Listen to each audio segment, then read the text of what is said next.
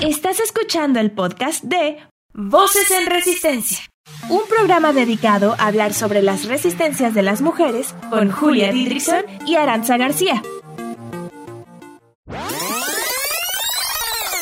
Voces en Resistencia. Este es un programa para todas las mujeres. Porque todas resistimos. Todas, todas, todas. Llevamos haciéndolo toda la vida. Voces en resistencia. Sí.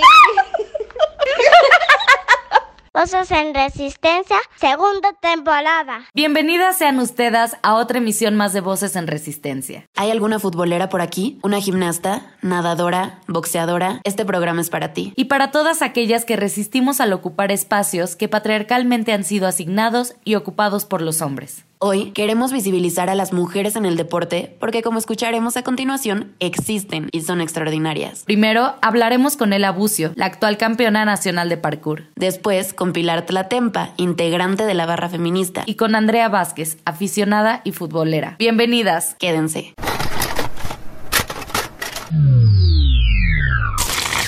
Todas las mujeres resistimos. Porque vivimos en un mundo que nos quiere encerradas, calladas, sumisas, que nos invisibiliza y olvida. Resistimos para cambiar realidades. Resistimos compartiendo y creando. Ahora desde la radio. Voces en Resistencia. Un programa de radio dedicado a escuchar, investigar y compartir cómo las mujeres habitan este mundo.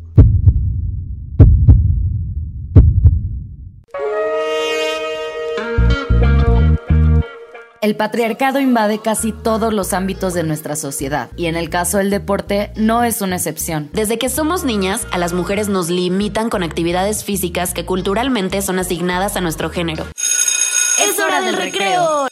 Niñas niños salimos azotando la puerta, ansiosos de tener nuestro momento. En cuestión de segundos, el espacio se organiza como por arte de magia. En el centro, los niños. Y unas pocas chicas jugando al fútbol o algún otro deporte de balón. En los márgenes, las niñas. Ellas no pueden estar en el centro del patio. Tienen que conformarse con las orillas para platicar, jugar al avión o comer su lunch, esquivando los balonazos que puedan tocarles. La dictadura del fútbol ocupa el 80% del espacio del patio. Así, de una forma sutil y casi imperceptible, el recreo funciona como un creador de estereotipos. Los niños jugando fútbol son una representación hegemónica que establece un mundo de lo femenino y un mundo de lo masculino. Esto implica fuertemente en la idea de cuerpos de mujeres y cuerpos de hombres. Para los varones se impone la idea del cuerpo masculino, sede de fuerza, poder, dominio de espacios, productividad, rasgos asociados con la masculinidad hegemónica. Para las mujeres, el cuerpo se relaciona con la debilidad, la fragilidad y una fuerte relación con la maternidad, cuerpos asociados al decoro, al pudor. ¿Cuántas niñas no jugamos fútbol porque pensábamos que no podíamos? Pero esto no es novedad, es algo aprendido. A lo largo de la historia se nos ha dicho que las mujeres no somos deportistas o que no podemos practicar algunos deportes, aun cuando sabemos que tenemos todas las capacidades y aptitudes para realizarlos. En el año 766 a.C. se realizaron en Olimpia los primeros Juegos Olímpicos. Estos buscaban fomentar la habilidad guerrera y atlética del hombre. Las mujeres, consideradas un objeto estético, quedaron alejadas de la posibilidad de la práctica deportiva, con excepción de Esparta, donde las mujeres jóvenes practicaban gimnasia y carrera. Pero ojo con la gimnasia, porque ese sí es un deporte de mujeres.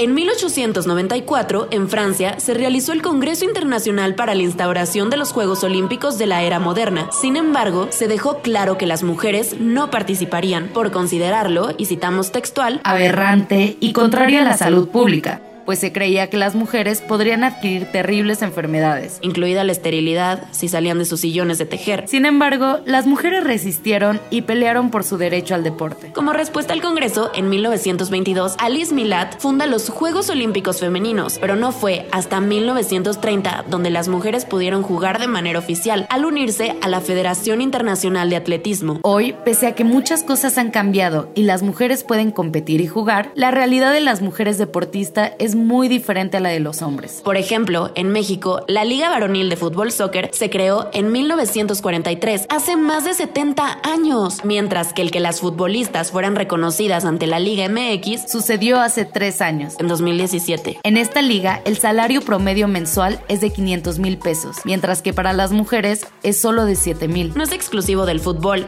En el baloncesto profesional en México, el salario para los hombres es de 45 mil pesos, mientras que para las mujeres es de 5 mil. De acuerdo con cifras de un informe presentado a la CNDH en el año 2018, los puestos deportivos directivos, solo 5 eran ocupados por mujeres en un total de 71. En 2004, Virginia Tobar se convirtió en la primera y única mujer árbitro en dirigir un partido de la primera división. A lavar platos, le contestó el famoso Cuauhtémoc Blanco. Debido al machismo, como ella misma afirma, su trabajo solo duró cuatro años.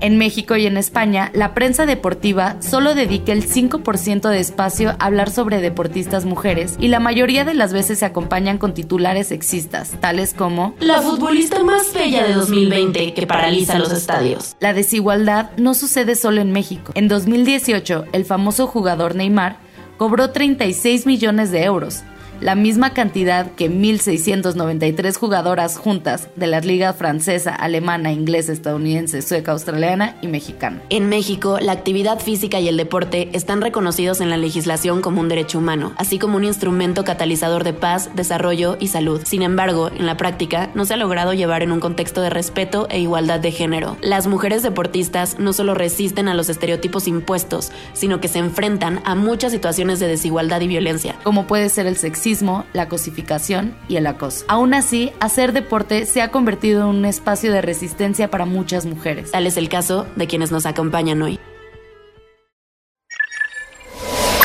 Voces en Resistencia. Ela Bucio Dovalí es una parkourera y doble de acción de 23 años, nacida y radicada en la Ciudad de México. Fue gimnasta de alto rendimiento durante 9 años, en los 4 a los 13. Después practicó algunos deportes de forma recreativa, fútbol, voleibol, danza aérea y trapecio volante. Ella tenía el sueño de ser trapecista, sin embargo, en ese momento no tenía los recursos suficientes. Entonces se metió a trabajar como doble de acción. Ella lleva tres años haciendo parkour. Es la actual campeona nacional, ganando primer lugar en la categoría de velocidad. En la categoría de estilo libre, por lo tanto, siendo primer lugar en All Around, que es la suma de las dos categorías. Asimismo, hace un mes ganó el primer lugar en la competencia virtual internacional de estilo libre.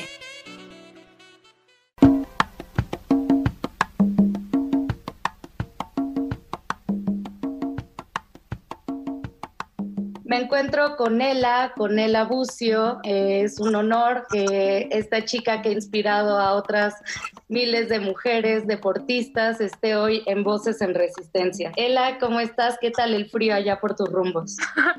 Pues sí, ya, ya se está sintiendo el invierno definitivamente. Ela, qué gusto tenerte aquí. Eh, como primera pregunta, queríamos ver cómo empezaste tu carrera en el deporte. ¿De niña tuviste algún desafío traba por tu condición de género, es decir, por ser mujer? Eh, pues mira, mi familia, bueno, sobre todo mi papá, siempre fue como mucho de deporte, entonces desde niños como que intentaron meternos a muchas actividades, tanto deportivas como artísticas, como para ver si algo nos gustaba y tal. Eh, yo terminé metiéndome a gimnasia a los cuatro años y fue ahí donde empecé realmente mi vida deportiva. Estuve nueve años como gimnasta de alto rendimiento y después de eso me salí, practiqué algunos deportes como fútbol, voleibol, trapecio volante, danza aérea, este, varias cosas, ¿no? Pues mira, mi primer deporte fue gimnasia, es un deporte pues muy identificado con las mujeres, tanto con, con los hombres, entonces no tuve ningún choque en cuanto eh, género en ese deporte, ¿no? Eh, después sí en varias otras cosas eh, tuve, no, no complicaciones realmente ni trabas, pero eh, me enfrenté a, ciertas cosas que, que, me hicieron cuestionarme, ¿no? O sea, y, y ciertas situaciones en las que me surgieron varias dudas. Por ejemplo, algo muy simple, en mi escuela cuando yo, jugaba fútbol había eh, torneos con equipos mixtos, o sea, jugábamos hombres y mujeres eh, en un mismo equipo contra otro equipo igual, ¿no? Mixto. Entonces pasaba mucho, no sé, por ejemplo, eh, que los niños cuando había contacto con las otras chicas o tenían que tirar y había una mujer que estaba en defensa y tal, a lo mejor no tiraban tan duro, a lo mejor no le metían el cuerpo tan fuerte. Eh, y, y, a veces, eh, no sé, por ejemplo, si le llegan a dar un balonazo a una chica en la cara, pues sin querer, era como, eh, no te pasaste, no sé qué, y así, cuando, o sea, yo decía, a ver, esto pasa en el fútbol. Yo me metí aquí a un equipo mixto sabiendo lo que implica jugar fútbol. Eso implica que te peguen, que te caigas, que te un balonazo, que o sea, ¿sabes? Y entonces, por ejemplo, esto, ¿no? Como, como cuestionarme yo y, y también la gente que hace deporte, eso, porque es una chica debería entrarle menos fuerte o no, o sí, o o porque hay una chica defensa debería tirar menos, eh, más, más suave el balón, eh, esas cosas, ¿no? Me he enfrentado a este tipo de cosas en muchas ocasiones, también un tiempo hice, eh, me metí a entrenar lucha libre a la Arena México, súper poquito tiempo. bueno, en algún momento de mi vida entré a la Arena México a entrenar lucha libre, por varias cosas de la vida ya no pude seguir yendo, pero bueno, en la clase a veces iban otras chicas, pero muchas veces yo era la única mujer y, me tocaba practicar alveos o algunas, em, algunos ejercicios de fuerza de cuerpo a cuerpo con los otros chicos de la clase. Y muchas veces yo sabía que se estaban dejando ganar, que no estaban realmente poniendo fuerza y tal. Y es otra cosa que abre muchas preguntas, ¿no? Eh, o sea, yo decía, lo hacen solo conmigo, lo hacen porque soy mujer, lo hacen porque soy nueva, quizás lo hacen igual con un chico que es nuevo. Eh, debería ser así, no debería ser así, hasta qué punto, ¿no? Obviamente cuando, tú estás con alguien nuevo, pues no le metes full porque no lo, vas, no lo quieres lastimar, porque lo que sea, ¿no? Pero era eso, ¿no? Como, ¿será porque soy mujer? ¿Será porque soy nueva? No sé qué. Obviamente a mí no me gusta porque si, si no te enfrentas a la realidad, no sabes desde dónde partir para, para mejorar, para ser más fuerte, lo que sea, ¿no? Entonces, si yo veo que a lo mejor estoy ganando muy fácil ese ejercicio de llaves, pues digo, ah, qué fácil, ¿no? Y ya. Si veo que me cuesta y digo, no, me está costando, tengo que entrenar más, tengo que ser más fuerte, tengo que hacer esto y así, es algo que quizá me, o sea, sí, si el chico hubiera puesto toda su fuerza, me va a ganar una y otra y otra y otra vez y probablemente pasen dos, tres años para ver si un día le gano en ese ejercicio, ¿no? Pero si no te enfrentas a, lo, a la realidad y a un estándar de verdad, no sabes desde dónde partes y no sabes lo que tienes que trabajar y no sabes lo que tienes que hacer. Entonces a mí como atleta no me gusta eso, no me gusta que me dejen ganar a lo mejor o, o porque sean ¿sabes? O sea, quiero saber realmente qué tanto me falta para, para ganarle a ese chico en fuerza, ¿sabes? Claro, y por ejemplo, eh, en este caso de, de, la Arena México, ¿tú sentías que tenías las mismas habilidades físicas que tus contrincantes varones? Pues es que... Eh, es raro, muchas veces hay comparaciones de, de quién es mejor o quién es peor en lo que sea, ¿no? En el mundo del deporte o de las habilidades físicas, pues no puedes generalizar, ¿no? Yo puedo decir que tenía mejores capacidades físicas que algunos chicos de con los que entrenaba para ciertas cosas y para otras no. O sea, en cuanto a acrobacia, llevo toda mi vida haciendo acrobacia, las acrobacias que me ponían ahí las sacaba súper fácil, yo sí, acrobacias mucho más complicadas que muchos de ahí y tal, pero por ejemplo en un enfrentamiento de fuerza, pues no, yo nunca he hecho un, deporte así, es algo que no he trabajado mucho, sin embargo creo que tengo la capacidad de entrenarlo y de, y de hacerlo alguna vez, pero necesito necesito sentir que hasta, o sea, qué tan fuerte tengo que estar para ganar, ¿no? Y si, y si no ponen toda su fuerza y si no lo hacen un ejercicio normal como se debe hacer, pues yo no tengo una, una referencia de dónde, de dónde partir, ¿no? Entonces, lo personal, te digo, como deportista es, es algo que, que no me gusta, ¿no? Y, y pues uno al meterse algo así, sabes a lo que te atienes, ¿no? O sea, igual que estar un equipo de fútbol mixto, sabes que te puedes caer, que te vas a raspar, que te van a dar un balonazo, que te van a meter el cuerpo. Entonces también es como, si no estás dispuesto a aguantar eso, sea hombre o mujer, pues ese deporte es así, métete a otro deporte, ¿sabes? Y eso es lo que yo siempre he pensado. Ela, ¿creciste viendo a mujeres deportistas? ¿Alguna que admiraras? Pues mira, yo siempre siempre eh, estuve muy activo en el deporte, eh, en todos los sentidos.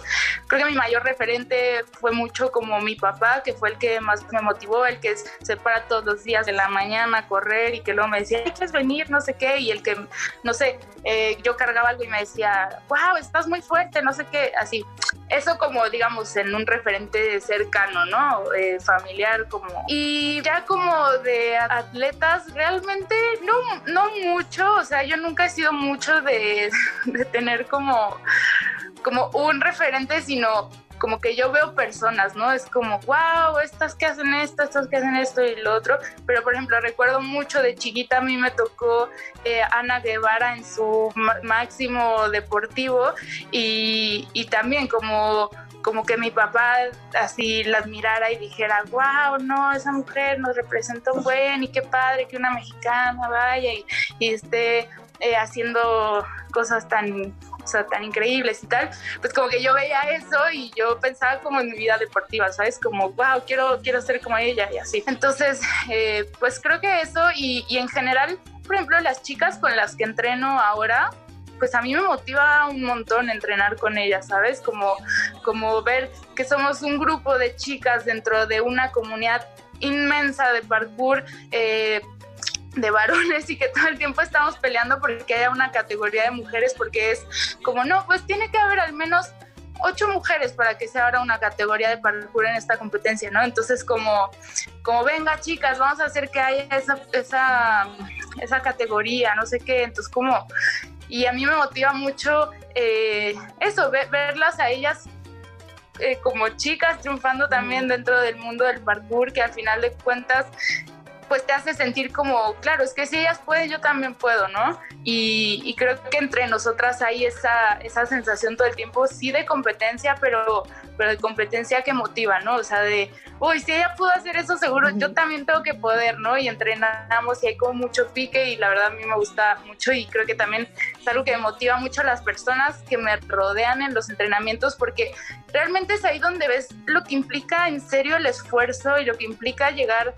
ahí a donde estás, al entrenar tan cercanamente con alguien, puedes vivir el esfuerzo del otro, ¿no? Y saber todo lo que implica pues ciertas cosas. El parkour entonces es un hecho que, que, predominan los hombres en el parkour, al menos en México. Sí, definitivamente es lo que te digo. O sea, en México eh, se pide muchas veces un mínimo de ocho mujeres para abrir una categoría exclusiva de mujeres y nos cuesta, o sea, a nivel nacional, México conseguir ocho mujeres que compitan en una competencia de parkour. Ya, eh, ¿hay machismo dentro del parkour? Lo personal, nunca lo he sentido. Yo por parte de la comunidad de parkour, en su mayoría hombres, eh, los primeros años, bueno, el primer año que yo entrené parkour, nunca entrené con otra chica.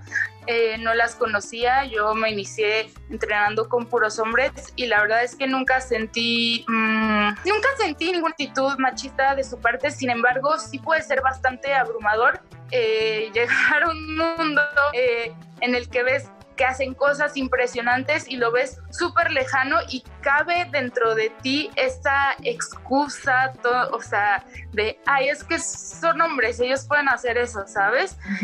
Eh, entonces es como, te digo, es bastante abrumador, pero es algo que está dentro de ti, ¿sabes? Dejar que, que te abrume de esa manera y, y, sí, de, de, dejarte caer en esa autoexcusa de, es que ellos pueden hacer eso porque son hombres. Y obviamente al empezar a entrenar con chicas, eh, fue como, claro, es que ella también puede hacer eso, si ella puede, yo también puedo, ¿no? Y, creo que yo también he logrado transmitir eso a otras chicas, ¿no? Y creo que eso ha sido eh, muy padre ahora en los inicios del parkour, sobre todo en la rama femenil. Claro. ¿Qué opinas de la sexualización del cuerpo de las mujeres en el deporte? ¿Te has sentido alguna vez sexualizada? Em, sí, Sí, pero no exclusivamente en el mundo del deporte, o sea, me he sentido sexualizada en mi vida en general, o sea, ¿sabes? Dentro del deporte o no, eh, me he sentido así. Y, por ejemplo, pasa mucho em, que en el mundo del deporte eh, las mujeres que somos fuertes y tal, se nos empieza a hacer un cuerpo masculino, o sea, entre comillas, y hay mucha tabú en torno a eso, ¿no? O sea, de de, ay no, es que ya parece hombre, como, o sea, ¿qué es parecer hombre, no? O sea, verse fuerte es parecer hombre, o sea, una mujer no puede verse fuerte porque deja de parecer mujer, eh, ¿sabes? Como, y, y entran también muchas preguntas, ¿no? O sea, porque ya ya se ha sabido como, bueno, ya se ha dicho mucho, sí, las mujeres también pueden ser fuertes. pero ya cuando se ponen algo muy concreto, como ver un cuerpo muy musculado, un cuerpo grande, un cuerpo muy fuerte, ¿dónde queda ese, ese, ay, las mujeres también pueden ser fuertes? O sea, realmente deja de ser, parecer, o mujeres como, o sea, ¿qué, ¿cómo debe ser un cuerpo de una mujer? O sea, o debe ser de alguna manera o sabes sí sí totalmente pues pasa mucho mucho eso.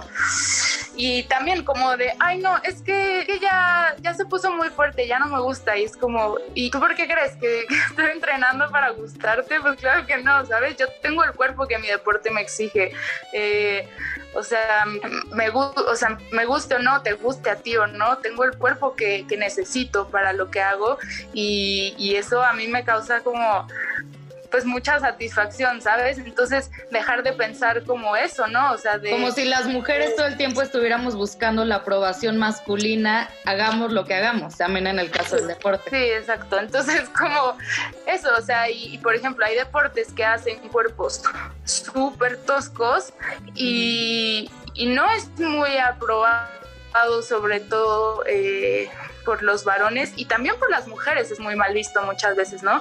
Y, creo que hay que dejar de pensar en cómo debe ser un, un cuerpo. O sea, un cuerpo es lo que tú quieres que sea y es lo que necesitas que sea también. O sea, no, no es algo únicamente estético y, y es algo que en el deporte se ve mucho, ¿no? O sea, cómo se rompe esa línea de, de lo que se cree debe ser un cuerpo femenino o un cuerpo masculino, ¿no? También el caso eh, de la danza o, otras cosas. Ella también eh, escuchábamos en tu semblanza que eres doble de riesgo. ¿Cómo prefieres? ¿Doble de riesgo o doble de acción? Pues las dos está bien, en realidad sí, están bien las ¿Cómo es la experiencia de ser doble de riesgo? Pues a mí me encanta.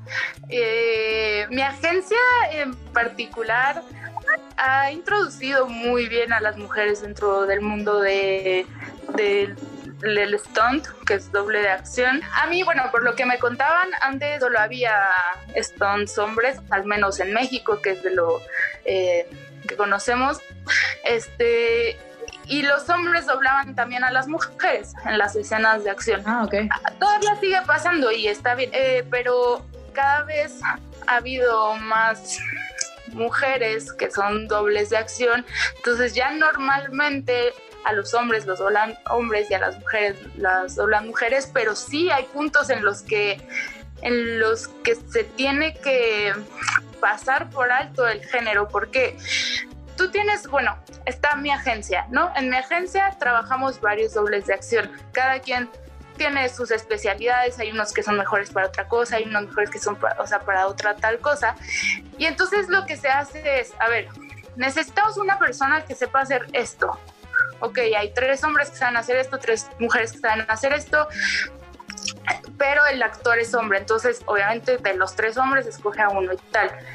¿Qué pasa? A veces hay una sola persona que sabe hacer lo que se tiene que hacer en la agencia, sea hombre o mujer, da igual, tendrá que hacer el trabajo, ¿sabes? a mí me ha tocado hacerla de hombre incluso. Y te ponen... eso es nuevo. ¿Te ponen como algún elemento para que tu cuerpo se vea más grande o, o lo editan o cómo es eso? Eh, pues por ejemplo, una vez me tocó hacer la de caballero español en caballo en una batalla y pues nada, entre la armadura y el casco y tal, yo me veía así tosca, ¿no? Era raro porque se me veía enorme el, el atuendo porque no nadie diseñó ese atuendo para una mujer, menos de mi estatura y tal. Entonces yo iba con una armadura de hombre que me queda enorme, un casco de hombre que me queda enorme, este, y tal, y yo ahí en el caballo, en plan, así o sea, yo me veía muy chistosa, pero mi agencia se mantuvo súper firme de, no, a ver, o sea, ella sabe hacer esto, ella lo va a hacer, háganle como quieran, ¿saben? Y entonces, y al revés, o sea, muchas veces eh, las chicas del grupo no sabemos hacer algo que se requiere y lo hace un hombre y se pone tacones y se pone leggings y se pone top y se pone chaqueta de cuero y, ¿sabes?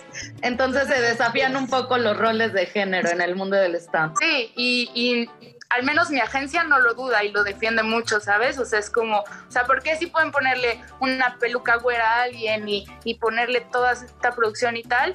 Es mujer, no importa, háganle hombre, o sea, ustedes saben hacer eso, ¿sabes?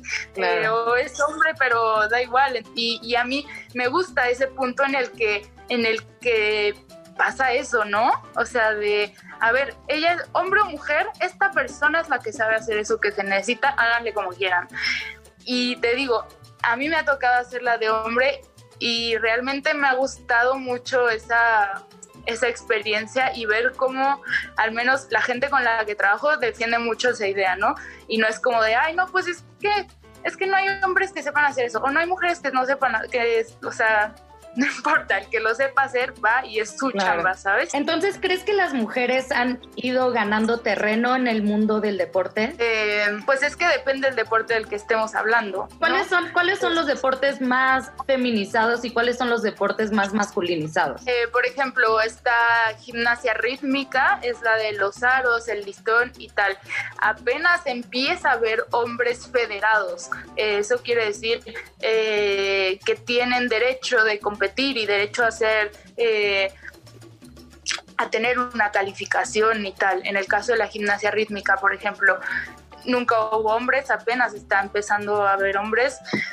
Eh, en el caso, ese es, bueno, en este caso, y de los deportes más masculinos, supongo que, bueno, los que se considerarían los masculinos, supongo que está, no sé, el fútbol, eh, el levantamiento de pesas, que obviamente ya hay muchas mujeres, pero no, habiendo muchas mujeres no se deja de ver como un deporte masculino, ¿no? O sea, incluso a las mujeres se, se les describe como masculinas, cosa que hay que cuestionarnos mucho, ¿no? O sea, es necesario porque se hace eso. o sea, ¿qué es lo masculino? ¿Sabes? Y, y, dejar de, pues, de, no sé cómo decirlo, como de, querer encerrar todo en masculino y femenino, o sea, ¿por qué? Ah, o sea, ¿cuál es la necesidad de hacerlo, no? Sé que otro, bueno, yo creo que esos serían para mí como los dos extremos y por ejemplo vi hace poco algo que me llamó mucho la atención en el caso de la gimnasia artística hace mucho o sea, desde el principio siempre hubo la categoría de mujeres, la categoría de hombres, incluso se usan aparatos diferentes, ¿no? O sea, eh, los hombres de gimnasia utilizan, utilizan una barra que es diferente, utilizan caballo con arzones, y barras paralelas. Esos cuatro aparatos no los hacen las mujeres, las mujeres hacen otros aparatos. Hay solo dos que comparten, que sería el salto de caballo y manos libres. Ok. Pero usan diferentes aparatos.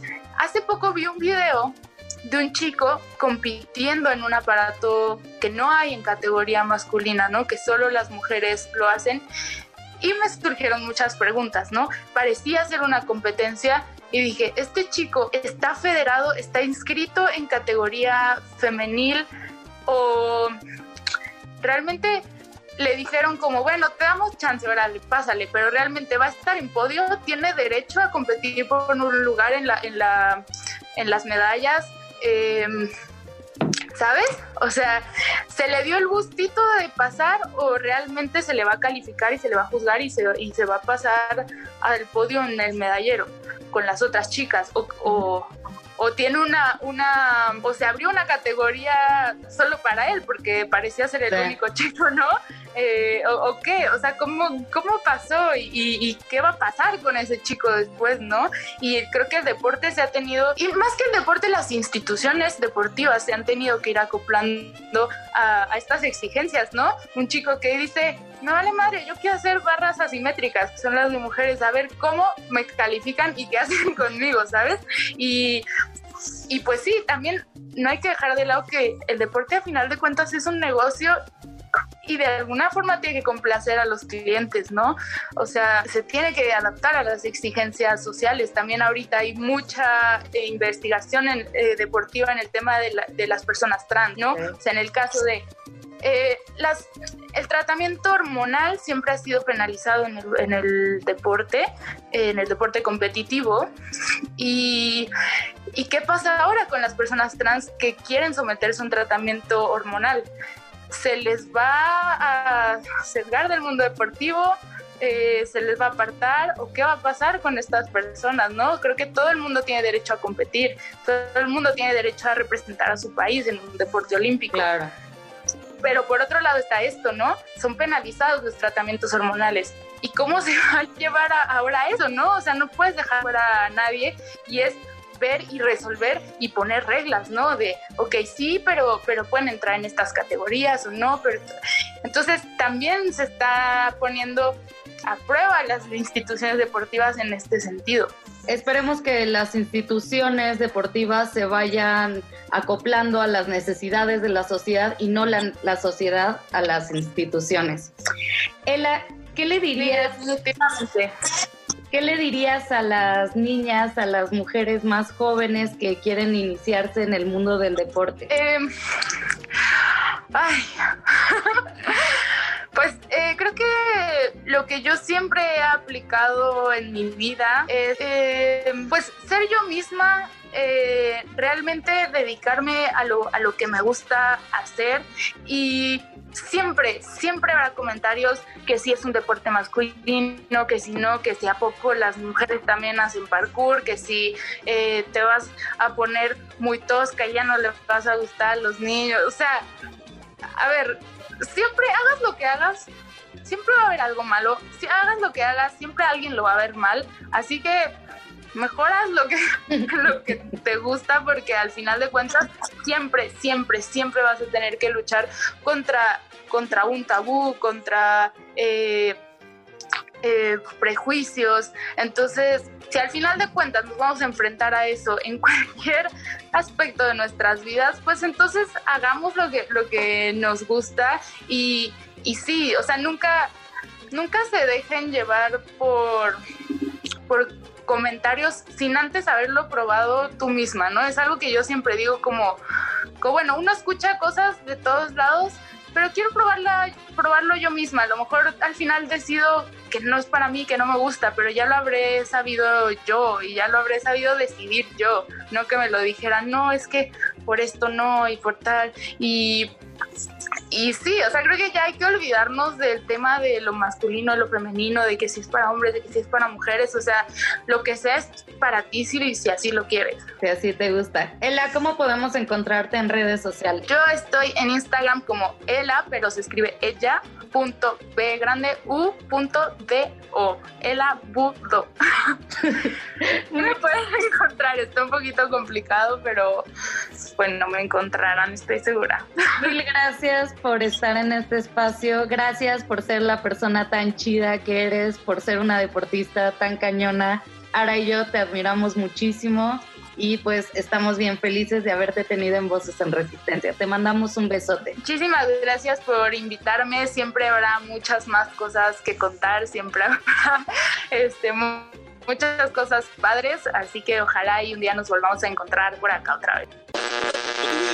Vamos un corte, pero al regresar hablaremos de... Pitos, vaginas, menstruación, chichis, sexo, sexo, sexo. Exacto. Quédate. Voces en Resistencia. No se te olvide seguirnos en nuestras redes sociales.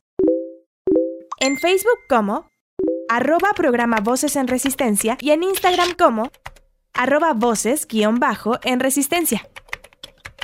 Voces en Resistencia. Existen muchos tipos de resistencias. Cada una decide cómo hacerlo, hacia qué y en qué momento de su vida expresarlas.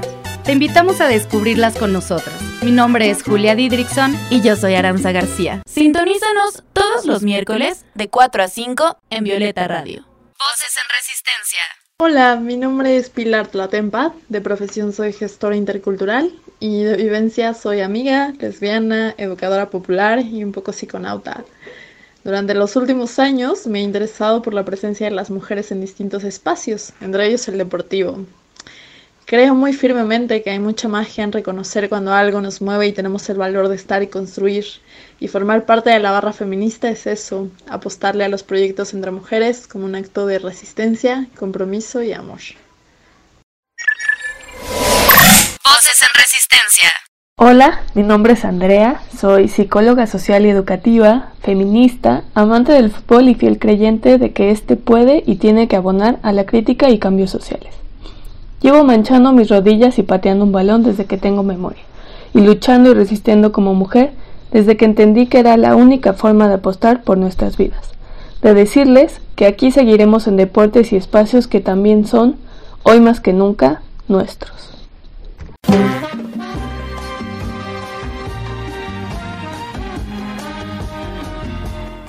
Estamos en nuestro diálogo con Andrea y con Pili, ambas mujeres pues aficionadas del fútbol. La primera pregunta que me gustaría hacerles es ¿qué significa para ustedes que las mujeres hagan o consuman deporte? ¿Quieres empezar, Pili? Sí, pues mira, yo, yo creo que eh, una cosa muy importante es que va contra el mandato profundo de la feminidad. Mm, como mujeres se supone que no tendríamos espacio en, en los deportes, porque nuestro deber ser va en torno a otras cosas, ¿no? No al reconocimiento de, de la fortaleza de nuestro cuerpo, de la agilidad, ¿no? Entonces, eh, en primera, creo que esa sería la importancia número uno, ¿no? Que, que ir, es ir contra todo pronóstico social.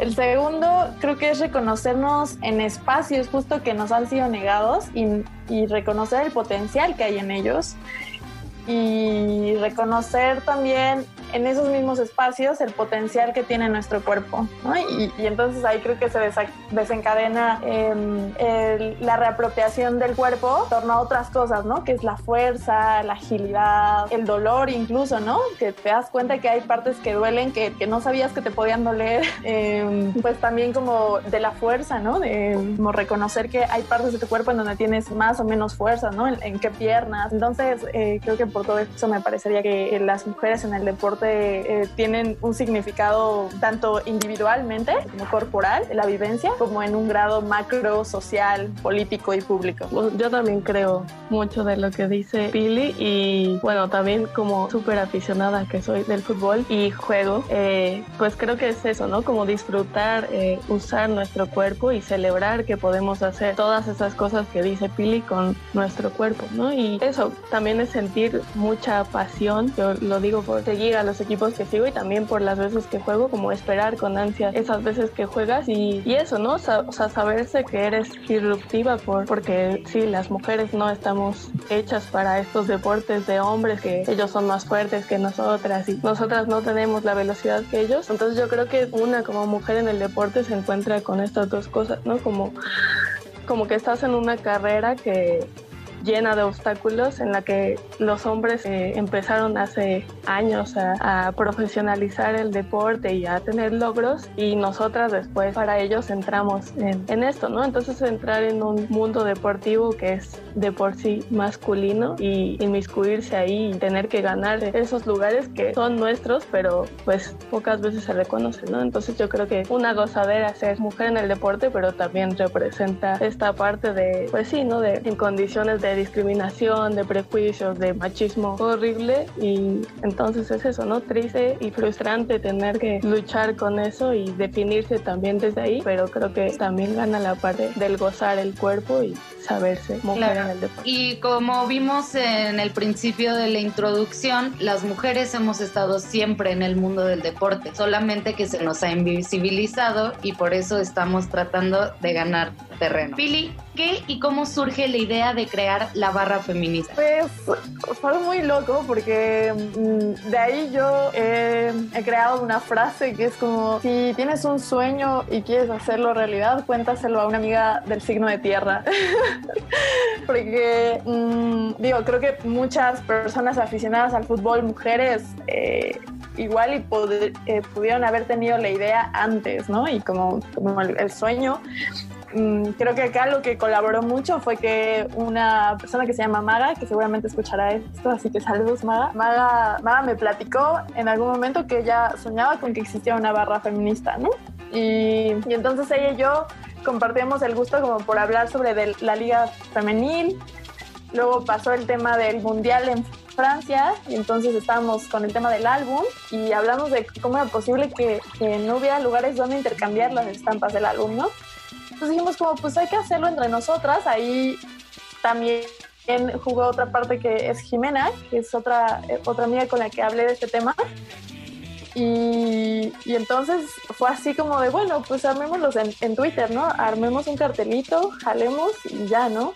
Hicimos dos encuentros en Bellas Artes para intercambiar estampas. De ahí nos juntamos para ver partidos y, y dijimos, deberíamos ir a partidos juntas, ¿no? Como invitar amigas, porque cada una por nuestro lado teníamos, teníamos amigas que les gustaba el fútbol. Entonces dijimos, bueno, pues hay que juntarnos y entonces somos amigas de las amigas de nuestras amigas. Y, y ya, o sea, en general era un plan muy como de vayamos en plan de amigas a los partidos y juntémonos a ver partidos con chelas y ya, ¿no? Y cuando ya se tornó una cosa como muy, muy formal, ya fue cuando hicimos la convocatoria para, para ir al partido de Pumas. Dijimos, es muy importante que haya presencia, ¿no? Es muy importante que demostremos que hay gente que está interesada en este partido. Y sobre todo que, eh, que somos capaces de llenar o de, o de, no sé, como sobrepasar la capacidad que por lo menos tiene cantera, ¿no? Que ya, había, ya nos habían tocado varios partidos en donde habíamos ido a la cantera y, y nos habíamos quedado afuera, ¿no? Por, por no poder entrar eh, porque el cupo ya se había pasado, ¿no? Entonces eh, hicimos esta convocatoria, pero era muy chiquita, como entre amigas. Y de repente, una de ellas, de, estas tantas amigas, dijo, bueno, hay que mandarnos a hacer playeras para reconocernos. Va, y entonces dijimos, ¿cómo le ponemos? Pues barra feminista, porque no vamos a apoyar a Pumas o a, o Rayadas, vamos a apoyar a todas. Y entonces se mandó a hacer las playeras como en dos segundos, porque todo eso fue durante la misma semana que era el partido. Llegamos al partido, éramos como 15, pero todas como en plan amigas nos pusimos las playeras y de repente la gente se nos empezó a acercar y nos decían como quiénes son, qué plan tienen. Dices, ah, pues somos una feminista, este, pues si quieres únete, como, como muy así. Y, y, en ese momento, en el partido nos dimos cuenta que había un montón de morras que iban solas o que iban con una amiga y que justo necesitaban un espacio así, ¿no? De encontrarse con otras mujeres e ir a celebrar a las otras mujeres estaban jugando en la cancha. ¿no? Entonces dijimos, wow, creo que, creo que esto nos sobrepasó en tanto que, que, fue un espacio que surgió desde las amigas y que nos dimos cuenta que, que había que expandirlo. Entonces, eh, pues como que solito eh, nos, nos fue llevando todo el, el boom que hubo y, y, pues ya empezamos a tener juntas y como sacar las redes y empezarle a dar un poco más de forma, a sacar un decálogo, sacar videos, ¿no? Explicar y, y como nombrar siempre desde dónde nace y por qué nace, ¿no? Y, y una es por el fin de acompañar, de acompañar a, a las mujeres que están haciendo el deporte y, a, y acompañar a las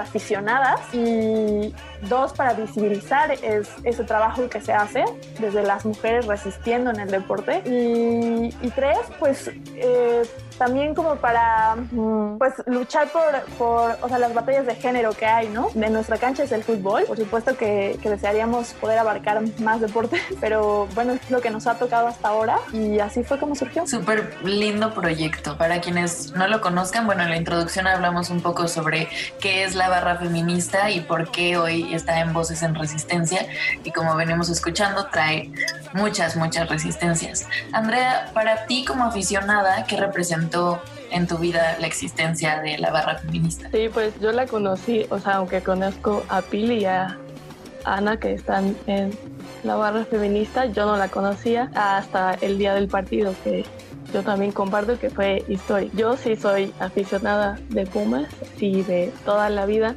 Entonces yo, además de que era un partido histórico y aunque hubiera sido de otro equipo, hubiera ido... Ay, espera, ¿pueden, ¿puedes para contextualizar a quienes nos están escuchando qué partido de Pumas, porque a lo mejor tenemos ya tan en el cerebro los Pumas, los hombres. ¿Quién, o sea, qué partido? Sí, jugaban las Pumas contra Cruz Azul en el Estadio Olímpico Universitario que está en CEU y es usado desde, no sé, como, creo que busqué como 65 años por el equipo varonil, pero como escucharon, Pili dijo que las Pumas femenil eh, juegan en cantera, que es una cancha que está como más alejada y es más chiquita, o sea, más chiquita en cuanto a capacidad, porque pues las medidas son iguales y es usada más como por categorías inferiores, que eso también dice mucho porque es como que las mujeres se van al espacio de las categorías inferiores, ¿no? Como si no fuera equiparable al de los hombres. Entonces por eso era un partido histórico porque iban a estar en la cancha que de verdad les pertenece, ¿no? Que aún así siguen sin jugar ahí, pero bueno, ese es otro tema. Entonces era un partido histórico y más para quienes somos aficionadas de Puma. Y eso, ¿no? Yo iba con, con otras mujeres pero eh, eso, se hicieron muy visibles. Yo estaba justo como del otro lado donde estaban ellas, entonces las veía de frente, pero también empezó a ver de este lado como ciertas mujeres que pues que adoptaron ciertas consignas eh, y que eso me gustó mucho, ¿no? Y que creo que la barra feminista me, cambió, o sea que claro que yo sé que otro fútbol es posible, pero me hizo sentir que era real, ¿no? Como normalmente cuando vas a partidos de hombres, pues un buen son, eh, pues yo no creo que tenga de malo echar groserías, pero como que muchas son justo súper machistas o súper homofóbicas. Y en este sentido era libre de violencias, ¿no? Como que una se sentía súper segura en un espacio seguro, en un deporte que le encanta, ¿no? Entonces para mí la barra feminista hizo eso, ¿no? Que yo me sintiera segura y creo que también las jugadoras se sintieron respaldadas por morras que están ahí gritándoles que eso, ¿no? Que son unas chingonas por andar jugando, entonces para mí fue eso, ¿no? Como saber que es posible un fútbol donde te sientas segura, que sea libre de violencias machistas, homofóbicas y eso, como la confianza de sentirse tranquila en un espacio que nos pertenece y lo tomaron ellas, lo tomamos nosotras.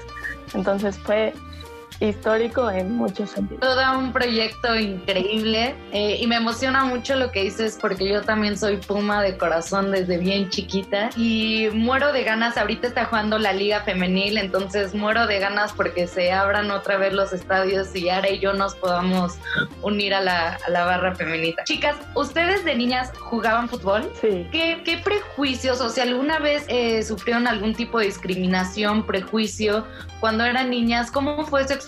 Por ejemplo, también hablábamos en, en el principio del, programa sobre los recreos, de cómo los niños varones ocupan la mayor parte de pues del espacio del recreo. ¿Cómo fue su experiencia en ¿Te quieres comenzar, Pili? Bueno, pues yo la verdad es que también mi, presencia en la barra feminista eh, muy chistosa y, cuando hablo de este tema lo aclaro porque también es un punto importante que es eh, que claro, puede ser aficionada o, o jugar fútbol. Y otra cosa muy rara que, yo no sé qué soy, pero o sea, que yo ni lo juego y que tampoco es que sea ultra mega aficionada y que me sepa muchas cosas, ¿no? Sino que, que me gusta y, y, que acá he aprendido, Jimena, una compañera de la barra, lo dice muy bien, ¿no? Como hay que aprender a, a como hacer las cosas sin que necesariamente seamos buenas, ¿no? O sea, hacerlo como por el mero gusto, por, porque nos gusta, porque hay que patear el balón, porque... Entonces es algo que yo poco a poco me he tenido que quitar y, justo en la barra ha sido un gran espacio porque yo de, de, niña tenía mucho esto de soy un imán de balones. Entonces me pegaba con los lentes y me abrí como 20 veces la nariz por los balonazos. Y entonces yo mejor la hacía como de portera poste, así. Y era una cosa muy extraña. Siempre me dio mucho miedo como el balón. Y después ya más bien era como un pretexto para poder estar con amigas y amigos. Y, y ahora lo veo como que también es un, buen pretexto para encontrarse con las otras. Y, para jugar y echar la cascarita más allá de que si alguien gana o no, ¿no? Como por el mero juego. Y, bueno, ese, ese, ha sido mi papel ahora en el fútbol. Sí, bueno, yo sí siempre, desde muy chiquita y sí tuve muchos, o sea, yo sí era de esas que en los recreos a veces como que dividía mi tiempo, ¿no? Con mis amigos y mis amigas, ¿no? Porque sí estaba muy marcado y creo que sigue estando, pero ahora menos, como los hombres juegan fútbol y las mujeres pues juegan otras cosas, ¿no? Y esto que dicen sí es súper verdad, ¿no? O sea, la cancha la ocupaban los hombres.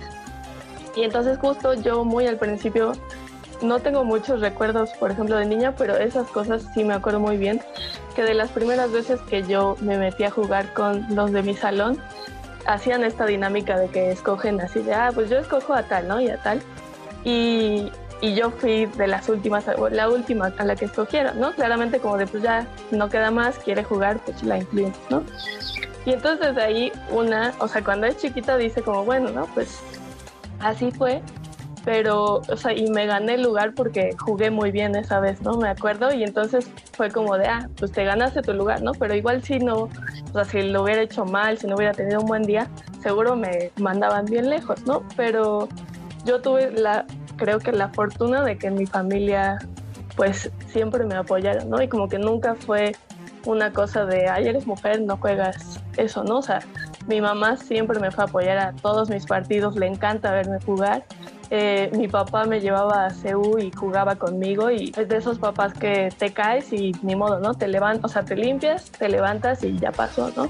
Entonces como que me hice una niña bastante fuerte en ese sentido y esas cositas no me fueron afectando. También me pasó, que lo conté hace poco porque me preguntaron uno de los momentos más chidos de mí jugando y era que un niño en una primera comunión yo llevaba vestido y queríamos jugar fútbol, ¿no? Entonces nos pusimos a jugar y este niño dijo como que cómo iba yo a jugar y así cosas súper machistas, ¿no?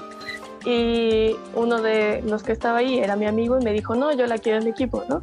Y así, jugada siguiente o dos jugadas siguientes, le hice un túnel, que para quienes no sepan, un túnel es como una de las jugadas como que causa más vergüenza para quien se lo haces. Entonces, como que el niño se sacó un buen de onda y se enojó y todo el mundo, eh, pues sí, como que se emocionó, ¿no? Como de, tú le dijiste que no podía jugar y se demostró totalmente lo contrario. Entonces, claro que me encontré con esas situaciones, pero creo que les di una vuelta o la vida les dio una vuelta que me ha favorecido. Ay, muchas gracias por compartirnoslo hoy, súper importante.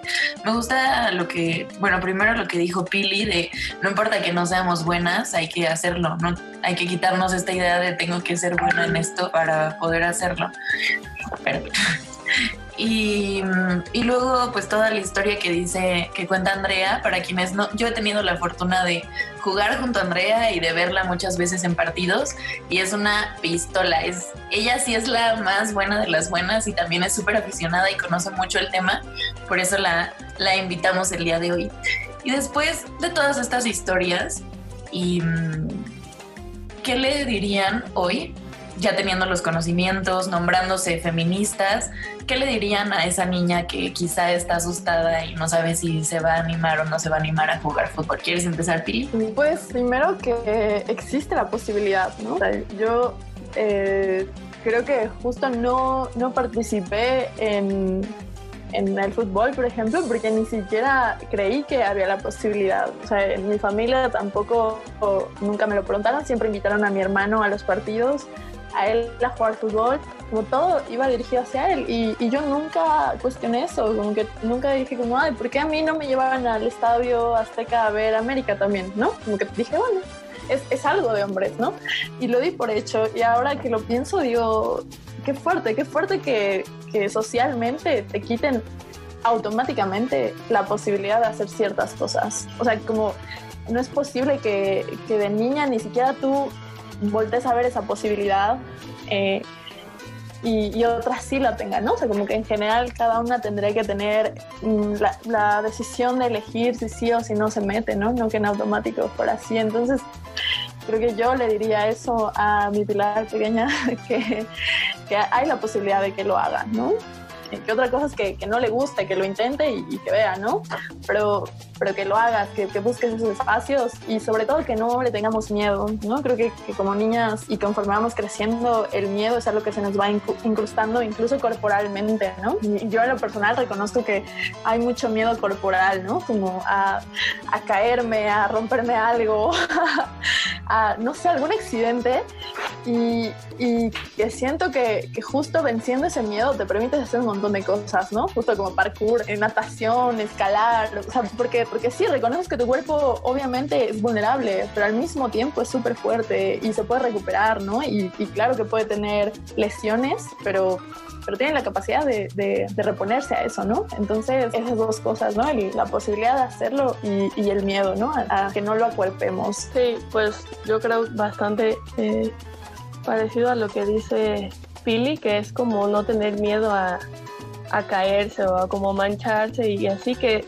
no es algo que en realidad nosotras pensemos como niñas, ¿no? Sino que nos han dicho como tú eres delicada, ¿no? Y tú no eres tan fuerte como para que llegue un niño y te empuje y entonces te caes y va a doler muchísimo, ¿no? Sino que son cosas que nos metieron y en el momento sí que duele, ¿no? O sea, yo tenía mis rodillas luego súper ensangrentadas o así, pero como que una entiende que es parte de aventarse a hacer cosas que le gustan, ¿no? Y disfrutar que te gusta algo, creo que vale la pena echarse a esas cosas con tal de descubrir algo que te gusta. Y también esto que dice Pili, ¿no? Hay muchos deportes y no todos necesariamente son de contacto, por ejemplo, natación o gimnasio. Hay muchos otros deportes que no necesariamente requieren que, que, tú te caigas o que patees un balón porque hay gente que dice como, no, es que yo no soy buena para tal. Pues igual, ¿no? Como, o sea, esto que dice Pili sí creo que es bien chido de que pues nos aventemos y a ver qué sale, ¿no? No hay que ser las mejores en todo.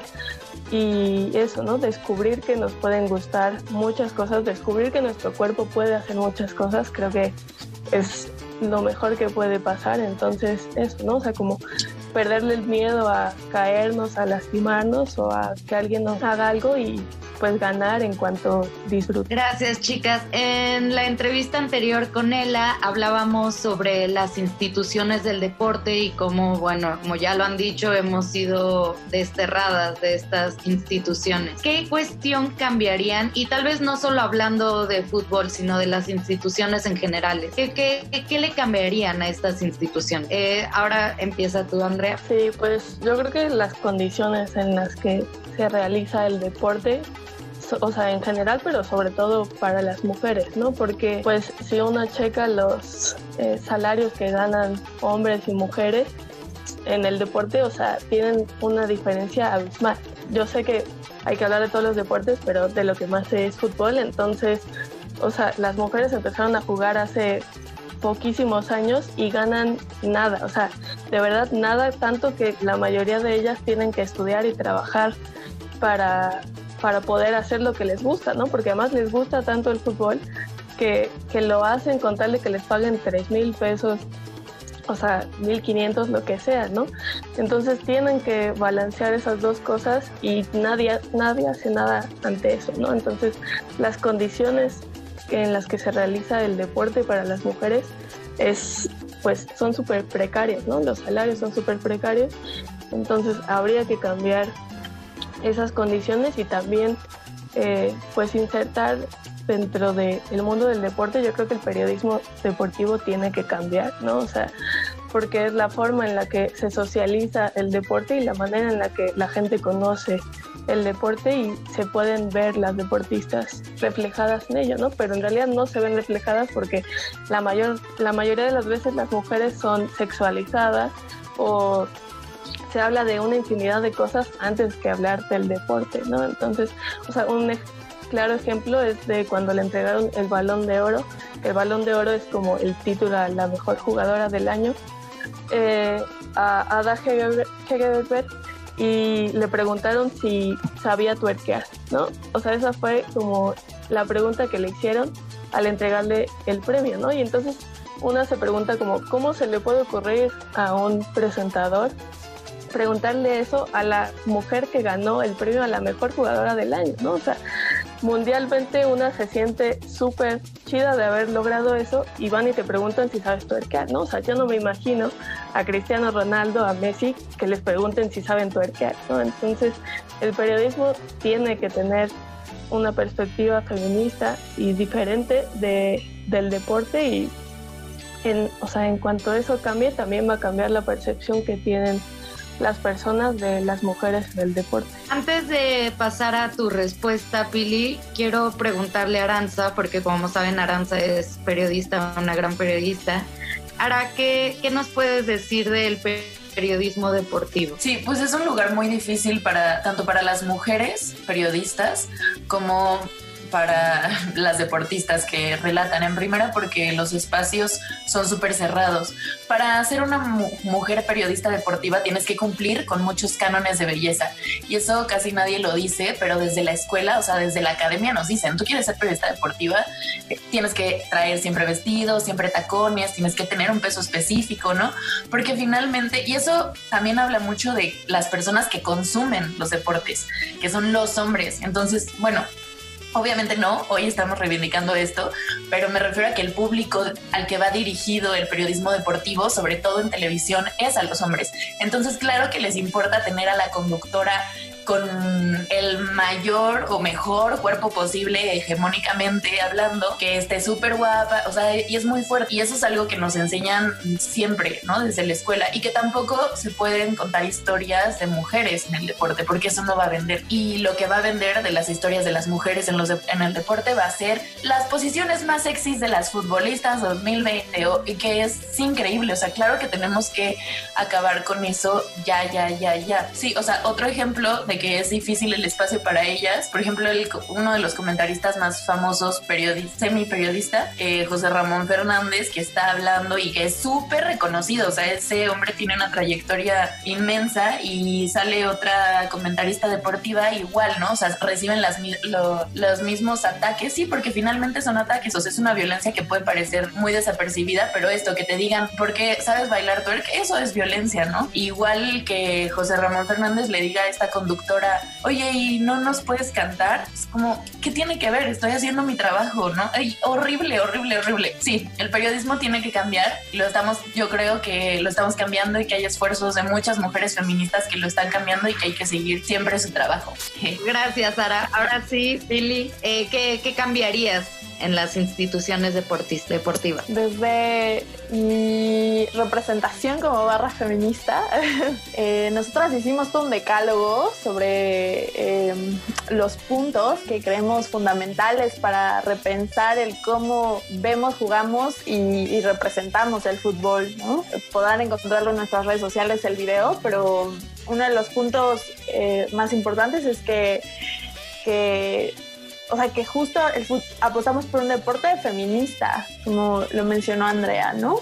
Y creo que el feminista alberga varias cosas y entre ellas eh, no solo cambiar el lenguaje eh, de cómo nos dirigimos de ciertas consignas, eh, sino también los roles estereotipados, ¿no? Las prácticas violentas, los acosos que también existen dentro del deporte, ¿no?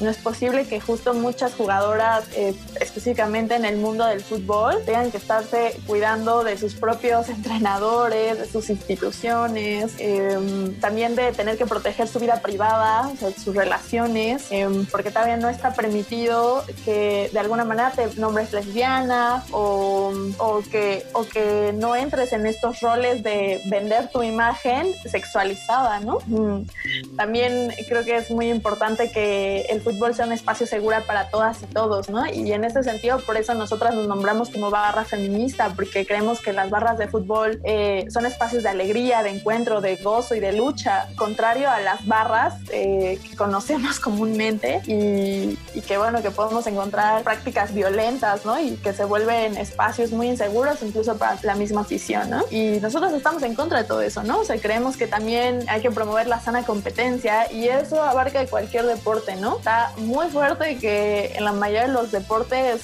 se mete una disciplina casi que capitalista neoliberal en el que tienes que pasar por encima de todos y ser el perfecto incluso por sobre tu salud, ¿no? Y, creo que justo como ver hacia quién sirve esa competencia, ¿no? Así, hacia a qué marcas, a, qué instituciones y en qué momento también nos está sirviendo a nosotras y a las personas que consumen eso, ¿no?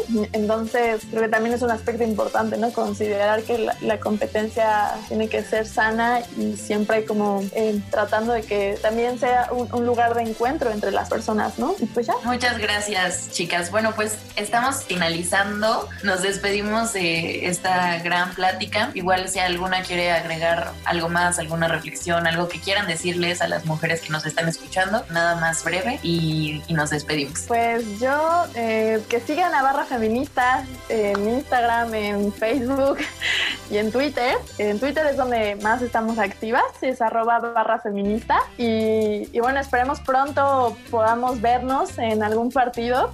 Eh, cualquier chica puede formar parte de la barra y también compartan los materiales. Esperamos pronto actualizarnos más por estas dinámicas que han surgido nuevas del COVID. Pero hagan deporte, reconozcamos nuestro cuerpo, participemos y, y disfrutémoslo, sea gozo también. Sí, yo también diría que que disfruten el deporte y que lo sientan como suyo, ¿no? Porque nos han hecho sentir que somos las invitadas al deporte de los hombres y así, pero pues es tan nuestro como nunca y eso, ¿no? O sea, nosotras no somos las que invitamos a los hombres, no somos las que se parecen a los hombres jugando, somos mujeres jugando eh, cualquier deporte y lo hacemos tan bien como sabemos hacerlo, ¿no? Entonces que se animen a, a seguir los deportes, a jugar los deportes, a seguir a Barra Feminista y que eso, ¿no? Que seguiremos construyendo construyendo espacios donde nos sintamos seguras, practicando deportes y usando nuestro cuerpo como la mejor herramienta. Ay, no, qué hermoso. Nos podemos despedir em, con una porra de la barra feminista. ¿Nos enseñas una pili para cantarla? pues está la más, que es la más sencilla, que es lo de sigan a una, ganamos todas que es la que con la que cerramos los partidos y, mm, y a ver, es que espérenme, no venía preparada para esto, entonces, y solo las cantamos una vez. Así nada más decimos, sigan a una y... Sí, sigan a una y ganamos todas. A la de tres, una, dos, tres. Sigan a una, una, ganamos todas. Salió horrible. horrible, pero... Un placer haber estado con ustedes. Les mandamos un beso enorme y gracias por formar parte de Voces en Resistencia. A ustedes. Gracias, mujeres. Gracias por ocupar espacios que nos pertenecen. Qué inspiración escuchar a Ella, a Andrea y a Pili. Ellas nos recuerdan que resistiendo se pueden lograr grandes cosas. También gracias a ustedes por formar parte de este espacio. Ara y yo les mandamos mucho amor. Hasta la próxima semana.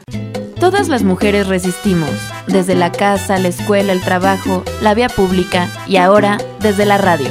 Resistimos para que el feminismo llegue a más rincones y la sororidad se haga costumbre entre nosotras. Voces en Resistencia. No se te olvide seguirnos en nuestras redes sociales. En Facebook como arroba programa Voces en Resistencia y en Instagram como arroba voces guion bajo en resistencia. Voces en resistencia.